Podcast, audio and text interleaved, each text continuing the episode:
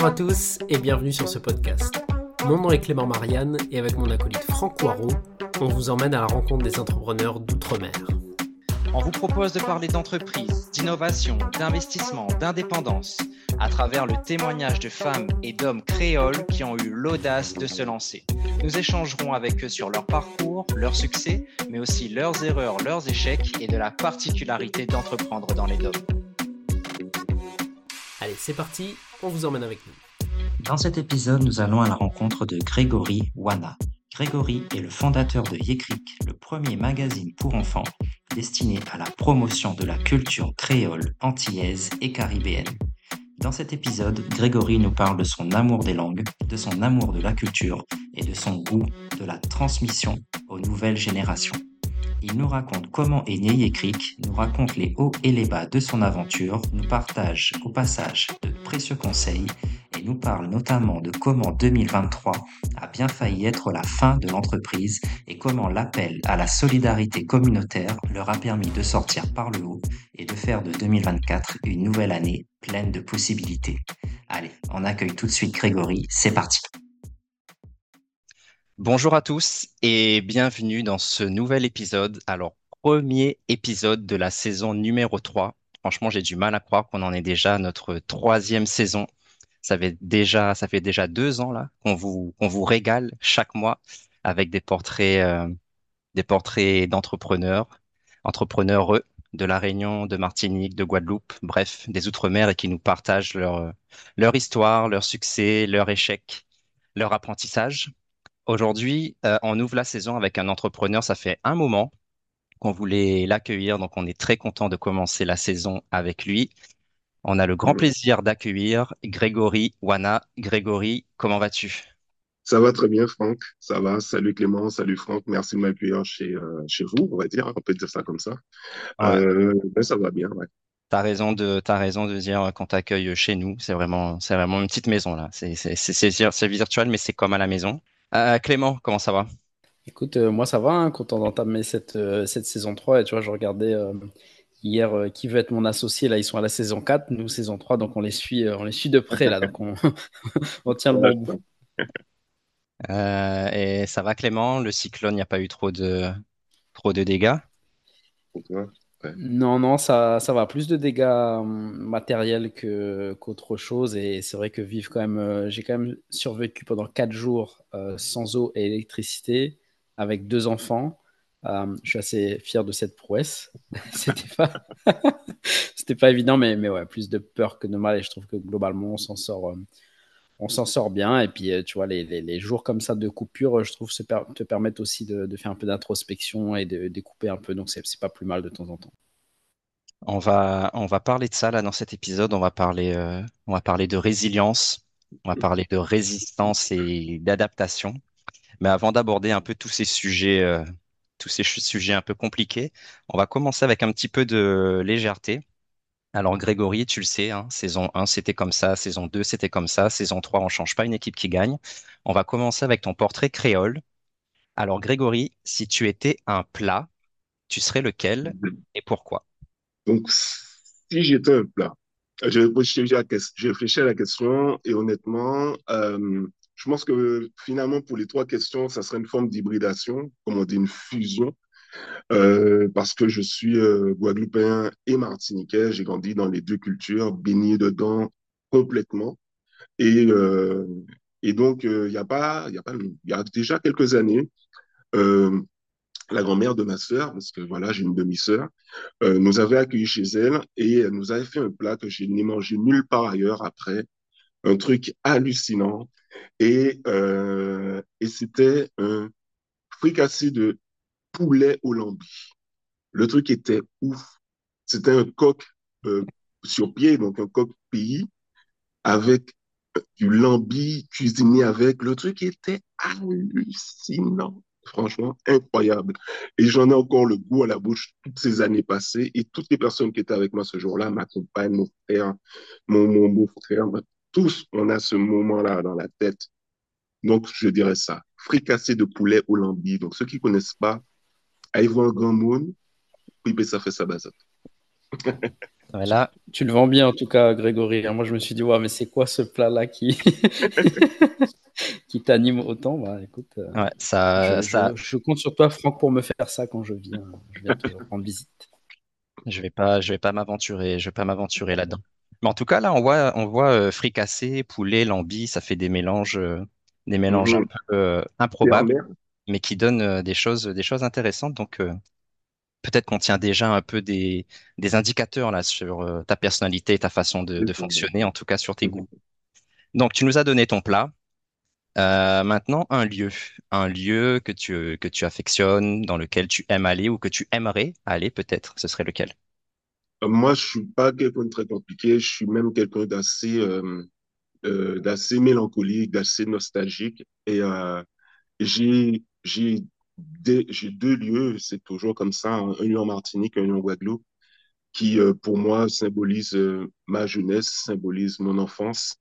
Et euh, il y en a un, c'est le Manquito, c'est le, le quartier de ma mère, c'est le quartier de mes grands-parents, c'est là où j'ai fait mes vacances avec toute ma ribambelle de cousins, à jouer à cache-cache, à monter dans les pieds mangots, à, à, faire des jeux d'enfants, descendre dans les ravines, mmh. voilà. Donc, c'est vraiment une ambiance d'enfant unique. Et puis, j'ai un autre lieu qui, euh, qui se situe plutôt en Guadeloupe, c'est au Moule, au, au, Moule, un quartier qui s'appelle Lao. Et c'est euh, là où mon grand-père et mon père attachaient les bœufs. C'est une grande savane immense. Et il y avait une petite colline. Et sur cette colline, on voyait l'immense savane qui fait à peu près deux fois un terrain de foot. Donc, c'était vraiment une vue assez, assez, assez ouf. Et au moment de carême, lorsque l'herbe était assez haute et jaunie par le soleil, tu as le vent qui balaie ça, qui se couche comme, tu vois, et ça fait une vue, mais malade, vraiment, et très, très apaisante. Et donc, c'est vraiment les deux lieux que j'aime vraiment, qui pour moi me ramènent à quelque chose de, doux et euh, voilà, et d'agréable. Je m'attendais pas à, autant de poésie là dans ta réponse. Eh ben, gros, gros, gros, gros, gros salut, gros bonjour là aux personnes du moule qui, qui nous écoutent. Euh, ok, on a ton plat, on a tes lieux. Euh, maintenant, si tu nous devais nous donner euh, une musique, alors soit un titre, soit un style de musique. Quand tu m'as posé la question un peu plus tôt pour préparer le moment, instinctivement m'est venu dancehall, tu vois C'est c'est ce qui fait battre mon, mon cœur euh, de, de, jeune, enfin de jeune quand j'étais jeune à l'époque. Et, euh, et, et, voilà, avec mon frère, on passe des moments à écouter ça et tout ça. Et puis, en y pensant, je me suis dit, mais il y a le zouk aussi, quoi. et, euh, et, et, parce que je, parce que je, parce que j'adore le, j'adore danser le zouk, mais le, le zouk dansant, pas celui où on reste debout là, euh, mm. voilà, comme des piquets. Vraiment le zouk dansant. Et un moment, avec des amis sur le campus, on, s'entraînait ensemble à inventer des pas de zouk. Tu vois le truc? J'ai fait ça avec personne. Avec des gens, j'ai beaucoup dansé dancehall avec des groupes parce que c'était la mode. Mais jamais j'ai fait, j'ai essayé d'inventer des pas de zouk avec d'autres copains. Et ça, c'était des moments uniques. Donc, comme pour les deux autres réponses, ça sera aussi un petit duo, mais qui manque malgré tout dans ma Caraïbe. Et c'est le dancehall et le zouk. Voilà. Eh ben super. En général, tu vois, dès que dès qu'on a notre invité qui parle de musique, c'est à ce moment-là que je laisse la parole à Clément parce qu'il a toujours un truc à dire à propos de musique. C'est un grand fan, grand fan de musique. Et, un grand fan, de, grand fan de dancehall et, surtout que ça n'a pas été euh, ça a pas été cité jusqu'à maintenant, mais, euh, effectivement dancehall et zouk euh, entre les deux, mon cœur balance. Je, je, je ouais, je, vois bien de quoi de quoi tu parles. Bah écoute, merci en tout cas pour cette cette intro, Grégory et, et cette pêche là que tu nous donnes déjà avec avec toute ton énergie. moi, ce que j'aimerais qu'on fasse là ensemble, c'est peut-être qu'on revoie un petit peu ton, ton parcours de, de vie très rapidement, un peu en accéléré. Pourquoi? Parce que nous, ce qu'on pense avec Franck, c'est que euh, tu, tu, vois, tu deviens jamais entrepreneur complètement par hasard et c'est surtout, euh, tu vois, le, fruit euh, de tout un, tout un parcours qui t'amène là. Et, nous, ce qu'on aime bien faire dans ce, dans ce podcast, c'est décrypter un peu ce parcours avant de rentrer, rentrer vraiment dans le, dans le détail de ton, ton projet. Évidemment, on va y venir. Mais voilà, est-ce que tu peux commencer déjà par te présenter rapidement et nous donner les grandes lignes de ton parcours qui t'ont amené jusqu'à jusqu'à ce projet euh, entrepreneurial Pour faire les choses un peu rapidement, je dirais que je, suis un peu le, le fruit de fruit, fruit d'un chemin tortue en fait. Voilà, j'ai jamais été très doué à l'école. Euh, voilà, j'ai même doublé des classes, pas mal de classes, une classe au lycée, des classes au collège. Et donc, euh, donc voilà, ça n'a jamais été quelque chose d'assez euh, simple, mais j'ai toujours eu euh, la conviction que j'étais capable de plus. Donc, j'ai jamais lâché en fait. Et c'est ça qui a fait que, euh, une fois arrivé au bac, euh, contrairement à d'autres potes qui avaient qui auraient pu avoir le même chemin que moi, ont pu lâcher, voilà, aller chercher un boulot. Moi, j'ai voulu continuer. Et je, je me suis retrouvé à l'université. Et là, j'ai euh, plongé dans ce que je voulais faire. Après une tentative en unité logistique où je me suis clairement rendu compte que c'était pas pour moi, je me suis plongé à fond dans l'histoire et la géographie et la connaissance des sociétés, la connaissance, comprendre pourquoi une société fonctionnait de telle manière. Et ça m'a complètement passionné, en fait. Et, euh, et ça, ça a réveillé pour moi un intérêt qui était déjà en, en moi, même, on va dire endormi, pour ma société. Je veux dire même mes sociétés, guadeloupéennes et martiniquaises. Et, euh, et dans mes réflexions, eh bien, la question de la langue notamment la langue créole, les langues créoles guadeloupéennes martiniquaises, ont, ont été, on va dire, euh, euh, une, la porte par laquelle je suis rentré, à comprendre euh, comment faire pour que ces langues-là ne, ne meurent pas dans un monde euh, complètement francophone, où tout est francophone autour. Et comment faire pour ancrer ces langues-là de manière un peu plus assumée dans nos sociétés et, et, euh, et que ça soit pas juste euh, euh, mis de côté pour des moments juste de, de fête et de, et de déconnade entre, entre copains? Comment faire? Et ça, ça a Hmm. été et aussi trouver le l'aspect positif d'avoir deux langues dans une société, même si ce sont deux langues, on va dire plus ou moins proches, parce qu'on peut, voilà, il y a des, y a des emprunts de- du français pour le créole. Quel est l'apport euh, psychologique pour l'humain d'avoir deux langues dans sa société? Donc, toutes ces questions-là ont réveillé en moi ce- ce- cet intérêt pour la société. Mais c'était que des intérêts. Il y a eu des projets qui sont nés de tout ça, des projets associatifs, des projets entre copains, mais c'était, voilà, de l'intérêt, des projets, des concepts.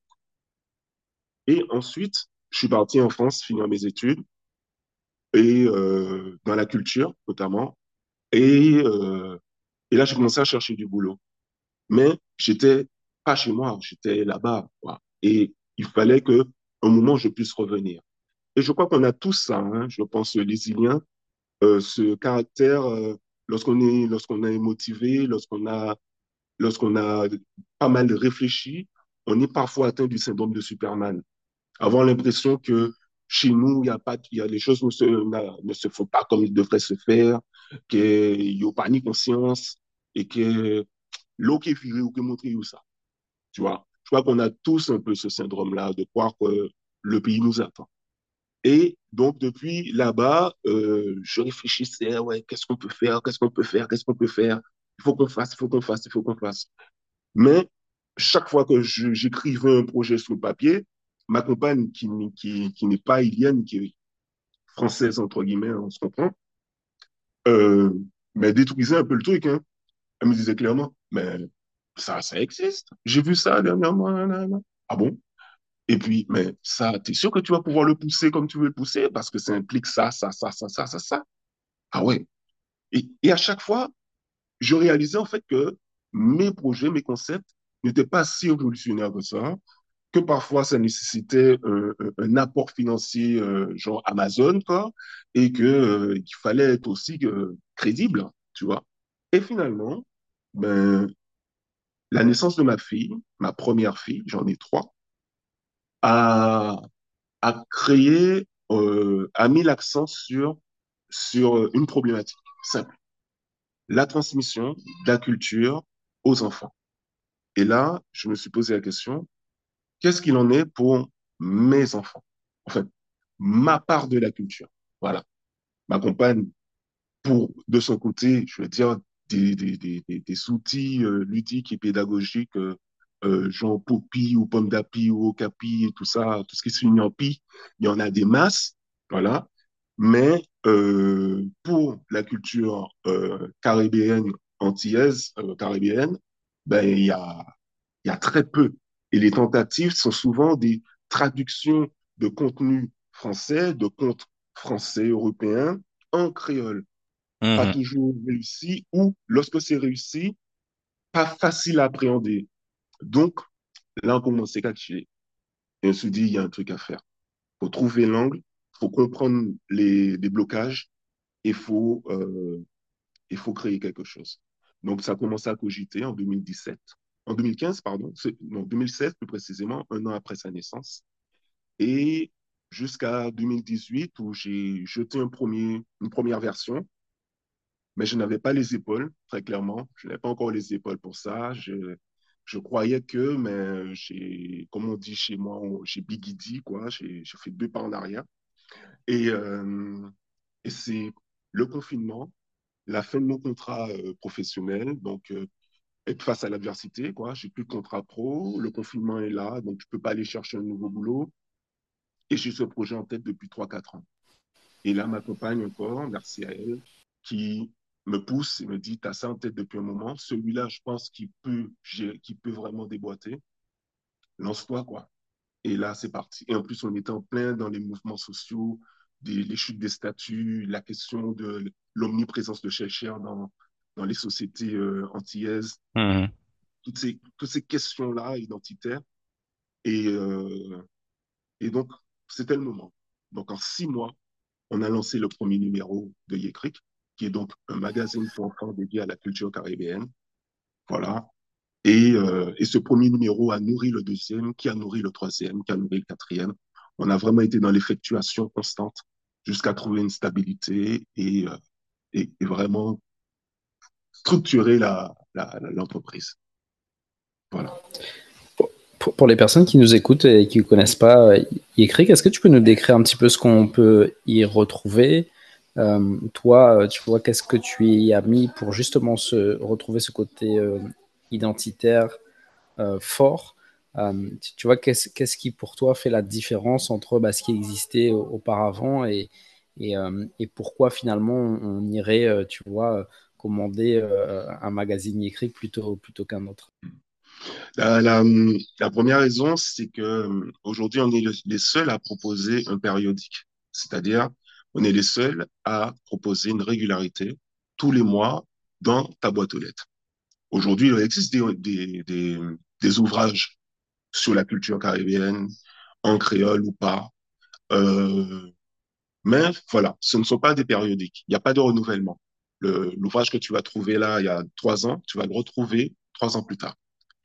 Et donc, lorsque tu es un parent et que tu as déjà fait découvrir ton, ton- cet ouvrage-là il y a déjà un moment, ben, forcément, si tu as volonté de soit d'ancrer ton enfant dans, son, dans sa réalité environnementale et culturelle, ou soit même euh, nourrir sa, sa littérature, tout simplement, donner ton envie, envie de lire, ton enfant l'envie de lire, eh ben, au bout d'un moment, tu as tourné en rond et tu, vas être obligé de te tourner mat sur ce qui a le plus, sur la masse. Voilà, sur les, outils de masse. Et les outils de masse sont les outils euh, franco, franco-francophones qui ne, qui, qui parlent que français et qui ne parlent que de l'Europe, que de la France. Donc, euh, nous, on propose l'alternative. Dire, chez nous, on parle français, on parle créole, on parle de notre réalité géographique, on parle de nos réalités culturelles. Et, euh, et voilà. Donc, c'est déjà ça la première chose. Et puis la deuxième chose, euh, pour parler un peu en détail de Yécric, c'est deux magazines en vérité. C'est un magazine qui s'appelle Tout Petit, donc pour les petits, les maternelles, 3 à 6 ans, et un autre qui s'appelle Débouilla, donc c'est pour les plus grands, les 6-7 ans, 7, on va dire 7-11 ans, 7-11 ans. Voilà à peu près. Et dans Débouilla, la particularité, c'est qu'en plus du magazine, il y a une activité manuelle euh, on va dire, offerte. Il y a une activité manuelle avec, en fait. Donc, l'enfant va fabriquer quelque chose de ses mains chaque mois, en plus du magazine. Voilà. Merci. Ok, hyper, hyper intéressant et merci pour euh, la, description. Je trouve que c'est. Euh, il y a deux aspects là, moi, qui me, que je trouve vraiment intéressants. C'est euh, la première chose, c'est le fait de, revenir à des choses très tangibles qui sont bah, le livre, qui clairement est un peu aussi. on pourrait se dire que ça, ça va un peu à contre-courant de ce qui se fait, qui est le tout digital aujourd'hui. Alors que je pense que, euh, à titre personnel, je pense qu'on a besoin de revenir, euh, de revenir à ça parce que euh, on est dans des sociétés très digitales et c'est très bien. Et moi, je suis technophile, tu l'as, compris, j'adore la technologie. Mais c'est vrai que quand je vois mes propres enfants en train de lire un livre et, et, avoir ce côté tangible des choses, je, vois que ça leur apporte énormément de choses. Et, et la deuxième, deuxième élément, c'est le côté centré sur la culture euh, et tu vois, il y a, dans ce que tu disais, il y a un truc qui m'a qui m'a interpellé. Moi, j'ai ce souvenir d'être allé à l'école et de n'avoir euh, jamais euh, vu de, l'histoire de la Réunion. et je me rappelle, on avait un tout petit livre de quelques pages qu'on voyait en fin d'année quand tout le monde, tu sais, quand c'était les vacances, et on se disait, bon, bah, si on a le temps, on verra ça. Et je trouve que, en fait, les initiatives comme la tienne contribuent aussi euh, à la réappropriation bah, de notre histoire, de notre culture, et ça commence euh, euh, très tôt, donc, donc hyper, hyper intéressant. Moi, j'avais j'avais peut-être une, encore une petite question, et après je laisserai la parole à Franck, parce que les auditeurs commencent à, savoir que je suis très bavard, mais si on parle un peu de business, sur la partie business, il y a quelque chose aussi qui est intéressant, c'est que ton business model, c'est un business qui est répétable. Du coup, c'est un abonnement. Et, je trouve que c'est hyper, euh, hyper malin de le faire parce que euh, bien souvent, tu vois, le Graal, c'est un peu euh, la projection sur les revenus, ce que ce qu'on appelle dans le milieu startup le MRR, le revenu récurrent mensuel. Qu'est-ce qui a fait que toi, tu es parti, parti plutôt sur ce business model-là de l'abonnement? Est-ce que tu peux nous partager bah, quelques chiffres euh, voilà, sur lesquels tu, es à l'aise de, partager euh, pour qu'on touche un peu du doigt aussi euh, cette activité. Qu'est-ce que ça te permet de faire Est-ce que tu as envie Est-ce que combien vous êtes aussi dans la société Tu vois, toucher un peu le, business en lui-même derrière ça, quoi. Aujourd'hui, pourquoi on a choisi l'abonnement? La raison est, était assez simple et assez rapide. il n'était pas question pour nous de nous fatiguer de à convaincre les librairies, les, les grandes surfaces de bien vouloir nous accorder une place dans leur kiosque. Ça, c'était la première chose. Déjà, euh, nous fatiguer secondement de, savoir où ils allaient nous positionner dans leur kiosque. Ça, c'était la deuxième chose. Et aussi, euh, prier, entre guillemets, que ça se vende. Ne pas avoir ça dans nos mains, ne pas maîtriser la vente clairement mettre ça dans la main de quelqu'un qui peut-être va cacher tes, trucs au fond parce qu'il a son copain qui... Non, on voulait maîtriser, être sûr de la, de, de, des commandes. Et, et en plus, on croyait en ça. Il y avait, il y a, il y a nos principaux concurrents, c'est PandaCraft, qui sont énormes, qui font de, de la hyper qualitatif et qui fonctionnent de cette manière-là. Et ça fonctionne bien. Et donc, on s'est dit, on va y aller. On va aller sur ce modèle-là. Ça a l'air de fonctionner. Ça nous retire des épines du pied euh, sur d'autres aspects. Donc, on y va. Donc, c'est vraiment ça qui a fait qu'on a été sur l'abonnement. Après, dès les premiers temps, on s'est rendu compte qu'on plafonnait autour de 500, 500 abonnés. Et que c'était pas possible. On pouvait pas vivre avec 500 abonnés. On, on a été un peu surpris au départ parce qu'on était convaincu que la diaspora en France et ailleurs allait sauter un peu sur le produit.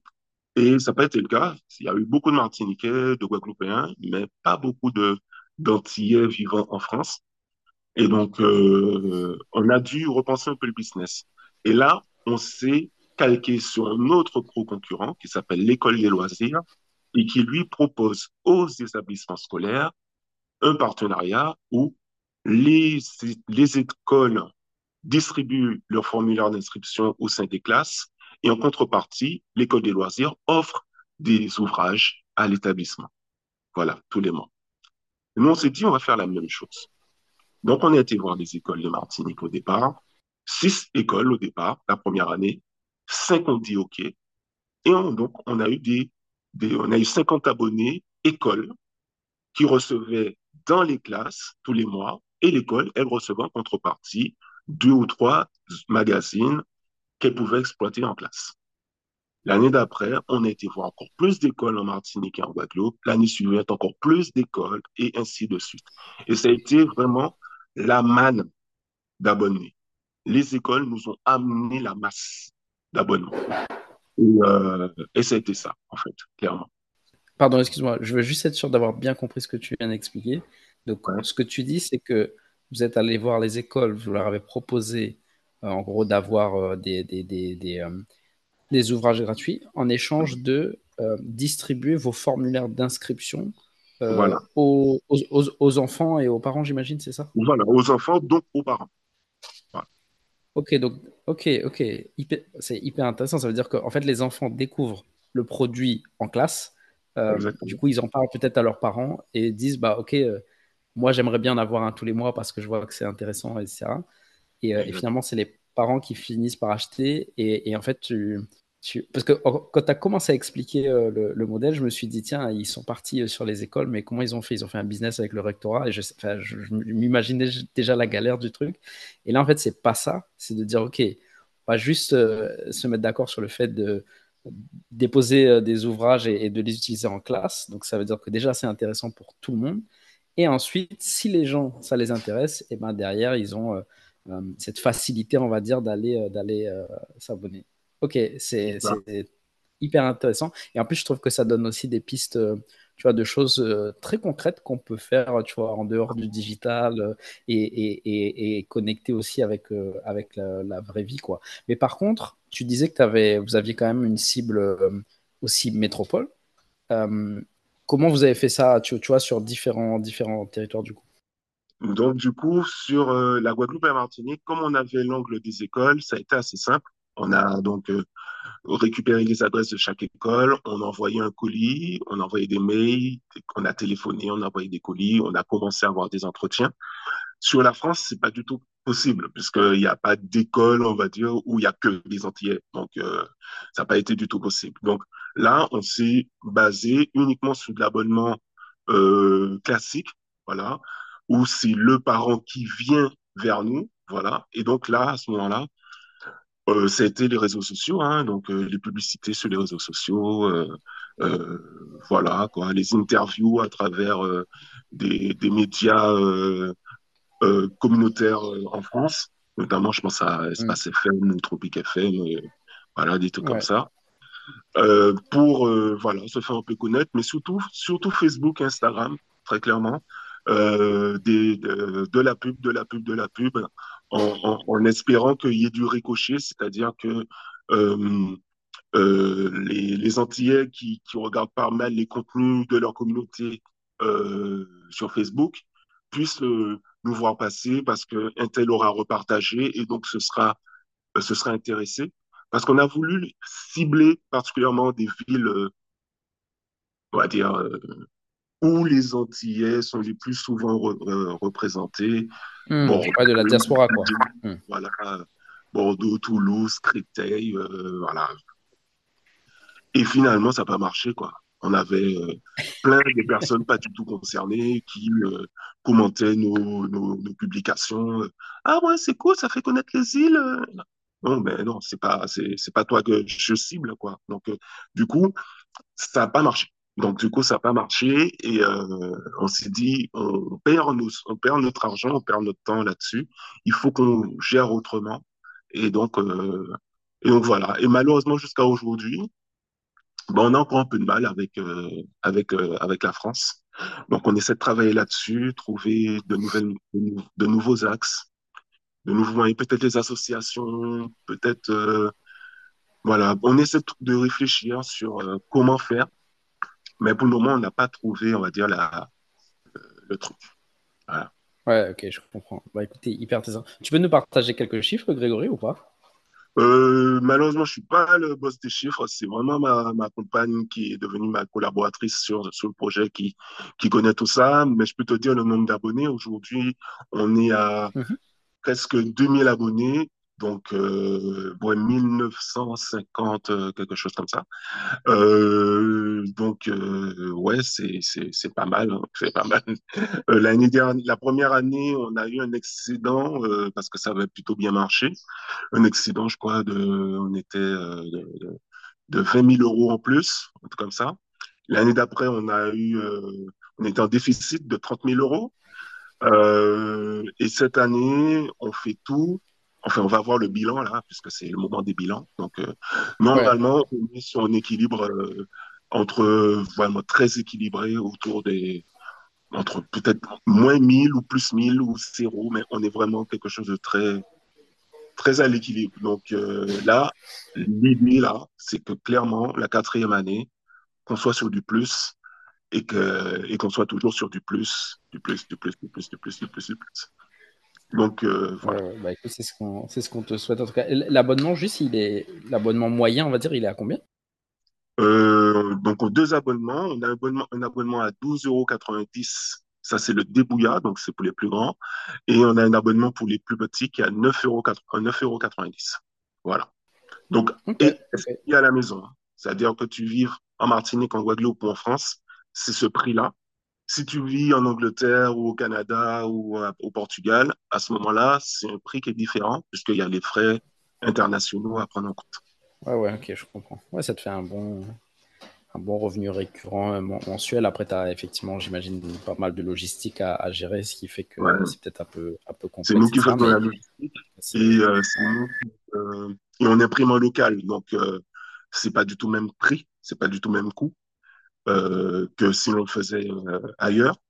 Et donc, euh, ouais, c'est vrai, il y a, y a malgré tout euh, les frais annexes sans compter le, le, notre local dans lequel on travaille, euh, nos apprentis qu'on rémunère. euh, voilà, donc, euh, voilà, nos, nos- les freelances avec qui on travaille pour euh, réaliser tout ça. Donc, il y a quand même une petite équipe qui est assez conséquente ouais, et enfin, qui commence à gonfler. Donc, euh, ouais, il faut sortir des sous pour payer tout ce monde-là. Nerf de la guerre. Bon, j'avais dit que c'était ma dernière question. euh, Je, m'arrête là parce que sinon je. Ah bah, merci, je me demandais quand est-ce que j'allais pouvoir intervenir dans, cet épisode. Moi, je voudrais juste euh, dire, euh, ouais, je suis content d'avoir un peu les coulisses de Yecric parce que bah, mon fils, il est abonné depuis, franchement, ça doit faire plus d'un an qu'il est abonné à, à. Et c'est vrai que pour lui, c'est un, c'est comme un, rendez-vous en fait. C'est-à-dire que chaque mois, il attend, euh, il attend son magazine et je trouve que Enfin, vous avez vraiment réussi à susciter euh, non seulement de, l'intérêt, mais, mais de l'intérêt euh, mois après mois. C'est-à-dire, il y a par exemple cette fameuse, cette fameuse bande dessinée là avec, avec Zandoli, je crois. Et ben, mois après mois, il y a l'histoire qui se poursuit et ouais, à chaque fois, il a hâte en fait de voir qu'est-ce qui va, qu'est-ce qui va se passer. Euh, le, le côté géographie aussi, il aime beaucoup. À chaque fois, des petites descriptions sur, euh, sur les îles voisines de la Caraïbe, ça, il, il- il aime bien. Tu parlais de l'activité, ça aussi, c'est, ça aussi, c'est, c'est top. Et euh, un truc qu'il aime bien aussi, c'est les, les blagues. Les blagues à la fin de, à la fin des livres. En, créole, ça, il, aime bien. Et tu vois, en, en intro, tu disais euh, que toi, tu as une partie de ta famille en Martinique et une autre en Guadeloupe. Et en fait, je pense qu'il y a énormément de personnes euh, dans ce cas. Et mon fils le premier, parce qu'il a son grand-père euh, martiniquais, sa grand-mère guadeloupéenne. Et donc, moi, je trouve ça super que dans un seul ouvrage, il puisse avoir un peu des apports des deux, des deux cultures comme ça. Et puis, tu disais aussi, euh, il y a déjà des choses qui existent, mais qui sont pas forcément, bon, sans porter de jugement, mais euh, on va dire la, la pédagogie n'est pas la meilleure. Et moi, je trouve que la façon dont vous fonctionnez, c'est-à-dire euh, la plupart du contenu est en français, mais il va, il va avoir quelques mots en fait. Quelques mots, et puis ils sont reconnaissables avec les codes couleurs. Ça, c'est un créole martiniquais, ça, c'est guadeloupéen. Ça, c'est vraiment, c'est vraiment top. Et puis aussi avec les rébus, jouer sur les images, tout ça. Enfin, moi, je trouve que le, le, le, le, le- le magazine est vraiment bien, je trouve. Je trouve qu'il est, il est Ça vraiment fait bien. plaisir. Mais je t'avoue, la première fois que j'ai lu le magazine, je me suis dit, un niveau de qualité comme ça, combien de temps ça va pouvoir durer, tu vois, et, et, les, et les nouveautés et tout. Donc, euh, moi, la question que j'aimerais te poser, c'est ça, c'est euh, comment vous faites mois après mois pour continuer de délivrer du contenu de, qualité? Et tu disais aussi, tu as lancé le premier épisode, euh, qui a lancé le deuxième, enfin, le troisième magazine, etc. Toi, de base, est-ce que tu avais déjà, tu vois, une espèce de euh, ligne éditoriale sur un an, deux ans, et tu savais déjà euh, tel magazine allait parler de quoi? Ou est-ce que finalement, c'est un peu une réinvention continue? Comment ça se passe? Je crois que j'avais déjà les 24 premiers numéros dans ma tête, déjà très clairement. C'est vraiment quelque chose de très concept, conceptuel et de très Ouais. maîtrisé, en fait. J'avais, euh, je savais déjà euh, l'atmosphère, l'ambiance que je voulais créer autour de, de la littérature, la manière dont j'allais parler en français aussi. Nous, on a des Français régionaux. Je pense que Clément, tu, et, et toi aussi, Franck, vous pouvez le confirmer. La manière dont on parle le français à La Réunion n'est pas la même manière qu'on va parler le français en France. On a nos, on a nos, nos, nos, nos manières d'articuler les verbes et euh, euh, on a certains mots qui sont les nôtres et, euh, et qui demeurent du français. Voilà on, on retrouve une ambiance un peu campagne, un peu simple, un peu naturelle, Mhm. euh, un peu grand moment. On a nos, notre, euh, on a nos langages, qui sont le créole évidemment, mais aussi notre façon de parler le français. Et dans notre façon de parler le français, euh, c'est quelque chose de naturel, donc c'est quelque chose de, simple et qui, et qui nous ramène à une, forme de, de à, des, à des moments familiaux, en fait, des moments entre amis. Et, souvent, on a tendance à le mettre de côté, à ne pas le, à, à, le dévaloriser même par moment parce que ce n'est pas le bon français, ce n'est pas le français de France. Et dans Yékrik, clairement, c'était la, la volonté était de se décomplexer, de se décomplexer par rapport à ça, de dire voilà, je monte le morne, et bien oui, je monte le morne, tu vois. Euh, ben, c'est tout, toute cette façon qu'on a de décrire les choses dans notre dans, nos, dans notre dans notre langage, eh ben, on l'assume et on, et on l'écrit. On ne le fait pas que le parler, on l'écrit également. Et donc, c'était au-delà des thèmes, c'était vraiment dans l'énergie, dans l'atmosphère globale, assumer ça et, et le garder ancré. Après, sur, euh, sur le renouvellement, euh, la chance qu'on a, c'est que j'ai une, directrice artistique qui est en freelance, qui, euh, ben, il n'y a pas longtemps, elle m'a elle elle rappelé, elle m'a dit, écoute, euh, ton numéro là, il est léger, hein? Je dis, ah bon? Il me fait, bah ouais, ouais, ouais, moi je sais pas quoi dessiner, c'est léger là, il faut, faut plus, il faut, faut plus, il faut que ça soit plus dense, tu vois? Et donc, du coup, j'ai dû repartir au charbon pour densifier ça. Et le fait de travailler avec des personnes qui, qui vous disent clairement, voilà, ça manque de, eh ben, euh, ça permet de monter en qualité. Et comme on est plus nombreux maintenant qu'avant, ça nous permet aussi de monter en qualité. Moi, je voulais juste rebondir sur ce que tu disais sur, sur le côté un peu français régional. C'est vrai que quand on lit Yékrik, on a l'impression d'entendre euh, quelqu'un parler en fait. Et effectivement, tu reprends des expressions, euh, tu vois, euh, euh, monter le morne, euh, etc. Je pense que, tu vois, Yéri- Yé- Yékrik aurait été à La Réunion, on aurait eu des expressions genre euh, euh, dépêche-toi vite, tu vois, des choses qui veulent rien dire en vrai, mais qui sont, Exactement. qui sont très, très parlantes. Donc ça, ouais, c'est vrai que c'est, enfin, l'atmosphère se retrouve au fur et à mesure. Euh, et bon, là, tu vois, tu nous disais, tu as réfléchi au projet pendant deux trois ans avant de le lancer, et tu avais déjà les 24 les 24 premiers numéros en tête, là, bah, maintenant, on, on comprend mieux pourquoi. Euh, moi, j'a- j'aurais aussi des questions. Tu vois, tu as parlé d'une euh, euh, d'une directrice artistique avec qui tu bosses. Et tu vois, quand on voit un numéro, bon, il faut, je sais pas, il faut, il faut, il faut l'imaginer, il faut faire les recherches, il faut écrire, il faut dessiner, il faut illustrer, il faut apporter de la cohérence, etc. Euh, comment tu as fait pour trouver les talents avec qui tu travailles? Ah ouais. La première chose déjà, c'est que le premier talent, c'est ma femme, c'est ma compagne, très clairement. Et, euh, et comme c'est ma domaine, donc j'ai pas eu à la chercher. Voilà, donc euh, c'est vraiment elle qui, qui euh, en vérité, c'est elle la chef d'entreprise, vérit- véritablement. C'est elle qui, celle qui a, celle qui gère les op- l'opérationnel, celle qui gère les, les, les, les, les financements, les recherches de subventions, les, voilà. C'est vraiment elle qui est en mode construction d'entreprise structuration. Voilà. Donc moi, j'ai tout l'aspect créatif, euh, éditorial, et elle, elle tout l'aspect machine, très clairement. Ensuite, au début, euh, il fallait chercher un illustrateur qui veut bien bosser pour nous, mais pas nous péter les bras, comme on dit ici. Donc, quelque chose pour, ne pas nous, nous prendre trop de sous, parce qu'on commençait.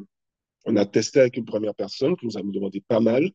On a refusé du coup et on a cherché une deuxième qui, elle, a été très, très, très, très, très positive, très compréhensive, qui même au départ ne voulait pas de sous. Et comme nous, on est dans la politique un peu des Lannister, nous donc euh, on, on, paye ce, que, ce, que, ce qui doit être payé. Donc, euh, on a refusé, et donc elle nous a donné un prix qui était très avantageux pour nous, et, euh, et on a commencé à bosser. Elle s'appelle Agathe Niesborella, elle vit en Martinique, elle est, euh, elle, euh, elle, est française de France, elle vit en Martinique depuis 15 ans. Et donc, au départ, moi, je voulais bosser avec des Antillais parce que j'avais une vraie volonté que dans l'atmosphère, on puisse ressentir tout ça. Mais le fait qu'elle vive en Martinique depuis déjà un certain temps m'a rassuré parce que j'étais chez elle et elle a des moutons, elle a des poules, son mari est du Robert, euh, ses enfants. Donc, et, et, donc, en gros, elle était ancrée, elle était intégrée au pays. Et donc, je mmh. savais qu'elle allait pouvoir euh, mettre en image les mots parce qu'elle les voyait tous les jours. Et pour moi, c'était important, ça. Et après, euh, pour le créole, eh ben, euh, j'ai eu la chance de, de suivre Kofi, euh, qui est un, influenceur culturel très connu en Martinique, en Guadeloupe, oui. mmh. sur, la, sur la langue créole, dès ses débuts. Et, euh, et, euh, et, dans mon ancien boulot, j'ai eu l'opportunité de travailler avec lui. Et, euh, et là, bah, j'ai gardé le contact. Et lorsque j'ai lancé Écric, coup de fil, il a dit OK, Banco. Et depuis ce jour, c'est lui notre créoliste. Donc, c'est lui qui passe derrière moi pour okay. corriger à chaque fois le créole, le réadapter, me faire d'autres propositions lorsque c'est un peu bancal. Et, euh, et voilà. Donc, euh, donc ça, c'était vraiment les trois personnes du départ. Et, euh, et, au fur et à mesure, ça s'est enrichi. On a aujourd'hui euh, une salariée illustratrice qui nous aide beaucoup sur l'autre activité qu'on a montée à côté. Et on a des apprentis qui sont au, au, lycée Victor Anissé en licence professionnelle donc d'illustration et de design qui donc effectuent leur année d'apprentissage avec nous et qui et qui nous apportent leur jeunesse et leur idée et, euh, tout ça sur, sur des projets et sur qu'on est en train de créer. Voilà. Franchement, c'est c'est hyper intéressant et on voit qu'il y a enfin, un vrai un, un, un vrai projet, j'irais même limite enfin social derrière. Donc c'est vraiment vraiment cool. Donc on a vu là comment est-ce que toi euh, Grégory, en tant que personne, tu as été amené à vouloir travailler dans la transmission de la culture créole. Euh, comment euh, euh, tu parles beaucoup d'elle, ta femme Amélie t'a aussi beaucoup aidé dans, dans, dans, dans, la structuration de ce, de ce projet-là, qu'il y a des gens que tu as réussi à fédérer autour, euh, autour de toi. Euh, la vie d'une entreprise, c'est toujours complexe. Et yes. là, on est, on est là à parler voilà, de, de, de choses, de choses, de choses intéressantes, mais un peu cool, ouais, comme tu dis. Euh, je sais que 2023, ça a été assez chaud pour vous et, et, et vous en avez parlé euh, publiquement avec beaucoup d'authenticité. -hmm. Donc, euh, est-ce que tu peux revenir sur cette fin d'année, là, 2023, la difficulté que vous avez eue et surtout comment l'appel à la communauté, on va dire, vous a permis bah, de, de, dépasser ce cap-là? 2023 a été pour nous une année compliquée. Pourquoi? Parce qu'on a lancé en en fin 2022, euh, pour la, deuxième, troisième saison de Yécric, on a lancé un magazine qui s'appelle Tout Petit, donc celui des petits, qui n'existait pas auparavant. Donc, c'est un investissement particulier puisque malgré le fait qu'il n'y ait pas d'activité manuelle, euh, il coûte aussi cher à, fabriquer. Mais on est obligé de le vendre moins cher parce que c'est c'est la loi du marché quoi. Ce genre de produit ne doit pas dépasser tel prix voilà, qu'il soit conçu en Martinique ou pas, il ne doit mm -hmm. pas dépasser tel prix parce que, parce que la, le marché euh, européen est tel que même dans la Caraïbe, il, a, il, a, il impose des prix et, euh, et, quelle que soit la quantité à laquelle tu fabriques, tu es obligé de t'aligner sur ces prix-là, euh, sur des produits comme les nôtres. Voilà, on n'est pas des produits de luxe, donc on est obligé de, de, s'aligner autour de 1 euro, 1,50 euro au-dessus de ce qu'eux, ils proposent. Et donc, ça a été une année où on a dû donc faire des économies ailleurs pour pouvoir assumer ce lancement-là. Mais pendant tout ce temps-là, moi, nous, on était chez nous, on était dans, notre salon, on poussait les meubles. Une semaine dans le mois, on poussait les meubles, on poussait le fauteuil, on poussait les trucs. On avait des cartons partout, partout, partout, partout, partout. Et à 4 heures, il fallait ranger tous les cartons parce qu'il fallait aller chercher les enfants à l'école. Et le lendemain, il fallait remettre tous les cartons pour continuer la logistique. C'était épuisant. Mm-hmm. Euh, et, on ne pouvait pas continuer comme ça. Il fallait qu'on ait un local.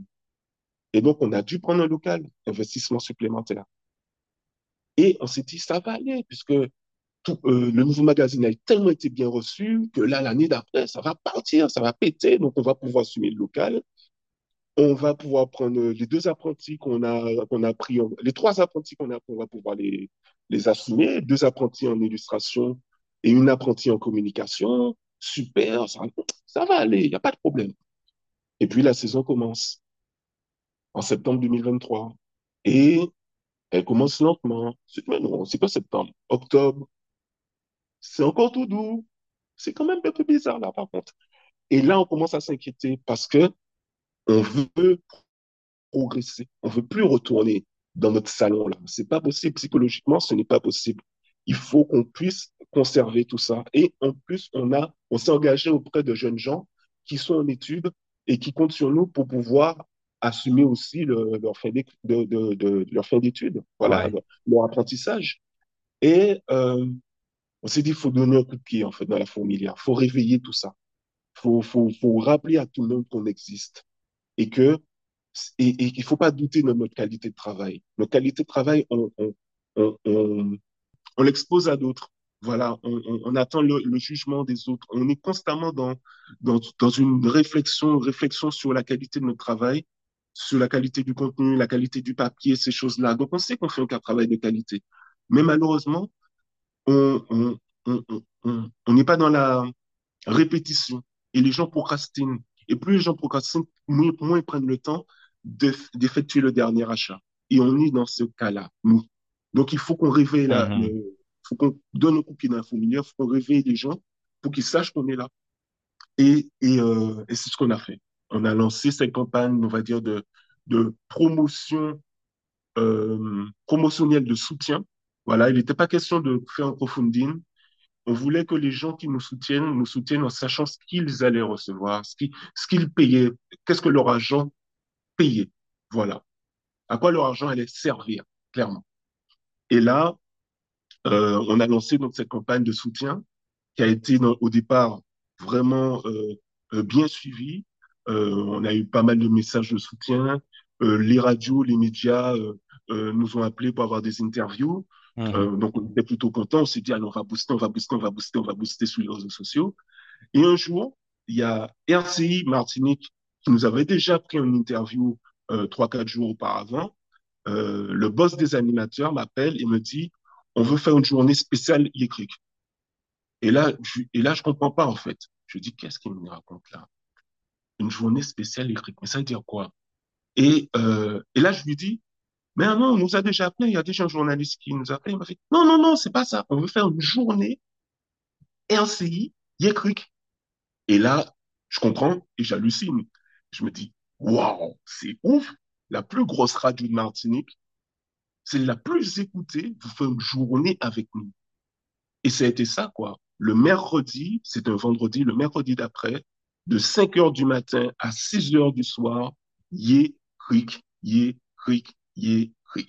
C'était hallucinant. Toute la journée, tous les animateurs, tous les journalistes, c'était incroyable, incroyable. Franchement, on n'a rien payé, on n'a rien demandé à personne. C'était une, volonté de leur part et on les remercie encore parce que ça nous a ouvert une fenêtre énorme et qu'on garde ouverte aujourd'hui avec notre apprenti en communication qui, euh, qui pousse avec des, contenus un peu originaux, avec euh, des, une, un dynamisme euh, qu'on n'avait pas auparavant pour euh, conserver ben, nous, nous garder dans l'esprit des gens et savoir qu'on est, qu'on est là, qu'on existe toujours, qu'on lâche pas, qu'on continue à proposer du contenu. Et ça nous permet à nous, ben, les chefs d'entreprise, ma compagne et moi, de rester concentrés sur euh, le nerf de la guerre, c'est-à-dire le service après-vente, la logistique, euh, la distribution, parce qu'on a beaucoup de couacs en termes de distribution, des couacs avec les facteurs notamment. Par exemple, là, en ce moment, on est en plein dedans. Euh, la moitié de, de la livraison du mois de janvier n'est pas arrivée. Où est-elle? On ne sait pas, mais elle n'est pas arrivée. On a des personnes qui ont reçu janvier, février, mais qui n'ont toujours pas reçu janvier. Où est janvier? On ne sait pas. Et nous, si on doit réimprimer la moitié des, des, des ouvrages, ça nous fait un gros trou dans la, dans la caisse. Et on ne sait pas où c'est. Demander à la poste, la poste ne sait pas. Et ça, c'est des trucs que tu as au moins une ou deux fois l'année. Tu vois, mais ça, les gens ne le savent pas. Mais une ou deux fois l'année, on doit aller voir la poste pour dire, mais où sont, où c'est, où c'est passé? Et eux, ils ne savent pas parce que quand ils ont pris, qu'ils ont envoyé, c'est un autre centre de distribution qui s'en occupe. Et à ce moment-là, si c'est encore c'est en Martinique, t'as encore une chance. Mais si c'est parti en Guadeloupe ou en France, là, c'est même pas la peine. Faut juste attendre. Donc, tu attends combien de temps? Tu ne sais pas. Mais le client, lui, il dit, bah non, moi, j'ai payé pour le mois de janvier, j'ai pas janvier. Qu'est-ce qui se passe? Lui, il n'a pas ce recul-là et il n'a pas cette patience-là non plus. Donc, ça, ça nous permet finalement de nous concentrer sur autre chose. On, on, laisse la main à des personnes qui sont dédiées à ça et qui ont certainement plus de connaissances et d'expérience que nous. Et nous, on reste concentré sur, euh, sur ce qu'on sait faire et, et euh, pour, pour améliorer euh, la, la structure. C'est hyper, euh, hyper authentique euh, comme message. Une question qui arrive euh, peut-être à point nommé. Comment tu définirais, toi, le mot Yécric? Qu'est-ce que ça veut dire pour toi? Pour moi, bon, il y a, déjà un sens premier. Hein. Yécric, pour ceux qui ne sauraient pas, c'est l'équivalent de Il était une fois. Voilà. Si, si je devais chercher un, équivalent français, ça serait Il était une fois. Voilà. Sauf que Yécric est utilisé par les conteurs. C'est une tradition orale euh, par laquelle les conteurs et les, conteuses commencent le conte en élan Yécric et le public en face doit répondre Yécrac. Et en fait, c'est une manière de garder le, public, les, ceux qui écoutent l'audience, en, constante écoute. Ils doivent répondre quelque chose en face lorsque le conteur, elle, Yécric, ou lorsqu'il dit cric, ou lorsqu'il dit yémstikric. Toujours avoir une réponse. On appelle les répondés, les, voilà, les. Et donc, euh, c'est une particularité il était une fois, ça arrive au début de l'histoire. Yécric arrive au début, mais il arrive aussi au milieu, il arrive aussi à la fin. Il ponctue constamment l'histoire à des moments clés de, du récit. Et donc, c'est euh, voilà, c'est ça. C'est un, un jeu entre le conteur et ceux qui écoutent. Et donc, au-delà de, cette définition, on va dire, classique, Yécric aujourd'hui, pour moi, c'est euh, un mot qui, qui, qui, qui définit un peu notre, notre, notre identité euh, culturelle, langagière, créolophone et euh, oui, langagière. Donc, du fait que par la langue, on, on, on, on assoit un peuple, un peuple, un peuple centre, centre par sa langue. Et nous, on a la chance d'en avoir deux. On a le français et on a le créole. Si on oublie ça, on va être, on, va être une jambiste. On va être comme un pirate avec une jambe de bois, tu vois. Donc, colosse, peut-être avec de larges épaules, un œil, un œil, euh, un œil euh, sous, un, sous un bandeau, donc avoir l'impression qu'on fait peur à tout le monde parce qu'on a un gros sable. Mais il suffit que on, on, on, nous, on nous bouscule un petit peu et on tombe, quoi. Et donc, l'idée étant qu'à travers Écric, ce magazine-là, on ne puisse pas oublier qu'on a deux langues et que ces deux langues nous donnent une assise unique et que l'on on doit, on doit pouvoir en profiter et, et, euh, et, euh, et l'assumer pleinement. Euh, y a, dans ce que tu as dit là, il y a, deux choses que je voudrais quand même souligner qui sont vraiment intéressantes. C'est euh, euh, l'importance en fait des médias traditionnelles, enfin dites traditionnelles dans, qui ont été clés finalement dans votre parcours. Et, je trouve que c'est typiquement une des particularités qu'on a dans l'entrepreneuriat, notamment dans, les Outre-mer. C'est que, et d'ailleurs, c'était un des premiers enseignements qu'on a eu dans l'épisode numéro 1 du podcast, c'est que on a beau, tu vois, être dans la technologie, dans le digital, et, et etc. C'était Jérôme euh, qui, nous disait ça, l'ex-auteur de, de et qui a lancé Babypoom maintenant. Enfin, Carfully euh, qui était racheté par Zodcar et qui est maintenant à la tête de Babypoom. Il me disait, euh, en fait, des fois, il faut juste faire un 4 par 3 et faire appel à la radio. Et en fait, on, a tendance à vouloir aller dans des choses très compliquées. Et il faut peut-être revenir sur des bases. Donc, je trouve qu'on a un, excellent exemple de, ça, de ça avec ton témoignage, Grégory.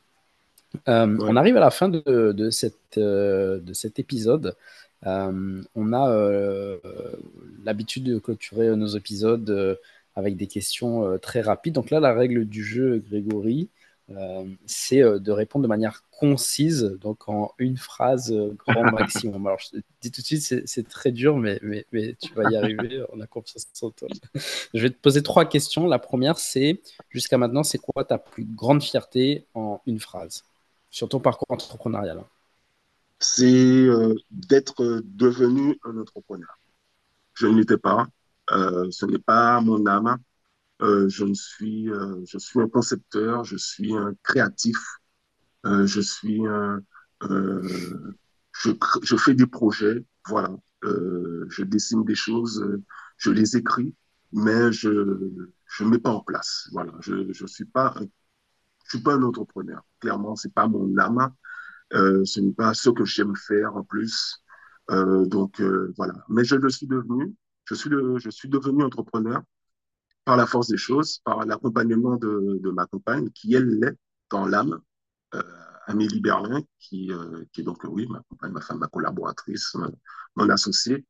Et, et je le suis devenu. Voilà. Aujourd'hui, je, je le suis plus, je l'assume mieux et aussi, euh, j'ai, je vais pas dire, oui, j'ai une certaine fierté à l'être parce que j'ai compris, j'ai compris finalement que par l'entrepreneuriat, on peut avoir un impact réel sur sa société et que euh, un entrepreneur n'est pas juste là pour gagner de, la thune, quoi.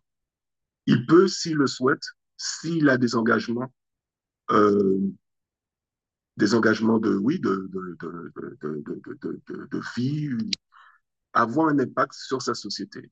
Voilà. Et, euh, et donc, voilà. Voilà. Donc, je suis plutôt content de ça. Merci pour cette phrase euh, à rallonge. Mais c'était intéressant. Ouais, je faire autrement, malheureusement, désolé. Mais euh, je te rassure, il n'y a personne qui arrive à faire en une phrase. Et les rares invités qui se plient à l'exercice et qui tiennent en une phrase, Clément, il, est là, genre, euh, c'est quoi la suite, tu vois. Donc, euh, mais là, c'est très intéressant, tu vois, de dire que ouais, tu es devenu entrepreneur par, euh, par la force des choses. ok, ça c'était pour la question sur la fierté. Yes. Et en tout cas, moi, la sensation que ça m'a donné, c'est pas que tu n'es pas entrepreneur. Alors, je, pense que je pense qu'en tout cas, tu es bien, bien devenu entrepreneur. Donc, effectivement, tu peux être fier, fier de ça et, merci de, de, le partager avec nous. La deuxième question, c'est euh, si tu devais recommencer de zéro, qu'est-ce que toi tu ferais différemment? S'il y a une chose que tu ferais différemment, c'est quoi? Wow. J'aurais peut-être commencé, non, j'allais dire j'aurais commencé par Tout Petit, qui est euh, le magazine des petits, qui est un magazine qui est beaucoup plus addictif. Les parents sont beaucoup plus, euh, ils franchissent le pas beaucoup plus facilement, beaucoup plus rapidement parce que c'est pour les maternelles, donc les enfants sont, les parents sont un peu plus doudous, quoi. Donc ils ont tendance un petit peu plus à céder. Euh, alors que pour les élémentaires, les parents, voilà, ils laissent l'enfant un peu choisir. Donc, euh, du coup, euh, voilà, c'est un peu plus compliqué. Mais en y pensant, je réalise que si j'avais fait ça, peut-être que j'aurais jamais été vers la version actuelle de, de Débouya, qui est plus compliquée, qui demande, qui est très exigeante parce qu'il y a une histoire, il y a de la recherche culturelle, il y a, y a, y a plein de contenu. C'est mmh. vraiment, c'est vraiment un magazine qui est très riche. Et, euh, qui est très collaboratif. On, travaille avec énormément de personnes sur juste ce magazine. Et, euh, et j'aurais peut-être pas eu le courage, en fait. On serait dit, c'est bon, ça va plein de chemins. Allez, c'est bon, on va, on va faire un truc facile, facile pour eux, et puis voilà. Et aujourd'hui, parce qu'on a fait le plus difficile, ben, euh, on, peut se concentrer sur des choses un peu plus simples à, à, à réaliser. Donc, je veux peut-être rien changer, je crois. Là, tout de suite, je, je pense que j'aurais tout fait pareil. Je pense. Ok. Et euh, ma dernière question pour toi, Grégory, c'est, à ton avis, c'est quoi la qualité euh, d'un bon entrepreneur? Ne jamais croire que son produit est abouti. Et ça, nous, je pense qu'on est préservé de ça parce qu'on a, qu'on commencé par l'effectuation. On a, on s'est lancé et en se lançant, eh ben, on a, on a construit la voiture, quoi.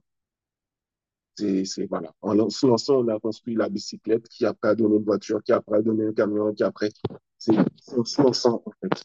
Et parce que on savait que on ne pouvait que s'améliorer, cette mentalité-là, cette culture, cette culture-là est devenue la culture de l'entreprise. On ne peut que s'améliorer parce que on a commencé comme ça. On a commencé avec un magazine qui était vraiment de base. Mais il y avait tellement rien que même le magazine de base a été accueilli comme quelque chose de super wow, quoi. Tellement il n'y avait pas grand chose, tu vois. Et, mais on savait qu'on pouvait beaucoup mieux. Et aujourd'hui, le magazine qu'on a, je te jure, c'est comparativement au premier qui est sorti il y a trois ans, c'est un truc de ouf. Hein. C'est un truc de ouf. Il n'a rien à voir. Rien à voir. Parce que on a commencé comme on pouvait. Et donc, je dirais que c'est l'effectuation. Ne pas attendre que ça soit parfait pour te lancer. Parce que en faisant ça, ça va ancrer chez toi une culture de la constante amélioration. Voilà. Écoute, c'est très clair et je pense que c'est un bon message à être rappelé. Euh, c'est un sujet qui me parle bien parce qu'en ce moment, je, je, donne des cours pour des étudiants sur euh, les méthodes agiles. Donc, globalement, c'est une méthode de gestion de projet qui, qui, prône ça, le concept itératif. dire, bah, tu construis un skateboard, ensuite une trottinette, ensuite euh, un, vélo et, effectivement, je pense que c'est extrêmement euh, pertinent dans, dans l'approche entrepreneuriale. Donc, euh, merci pour ce, ce partage. Merci Grégory pour ton pour ton temps. J'espère qu'on aura très vite un écrit à la Réunion parce que je trouve que les concepts est vraiment sympa. Et écoute, bah, on te souhaite beaucoup de, de, bonnes choses pour la suite et on a hâte de, de, de suivre l'aventure. Ben, merci les gars C'était le podcast des entrepreneurs d'outre-mer. Et on espère sincèrement que ça vous a plu et inspiré. Si c'est le cas, vous pouvez nous le faire savoir en mettant un like et en nous le disant dans les commentaires. Et bien sûr, pensez à vous abonner pour ne pas rater la sortie du prochain podcast.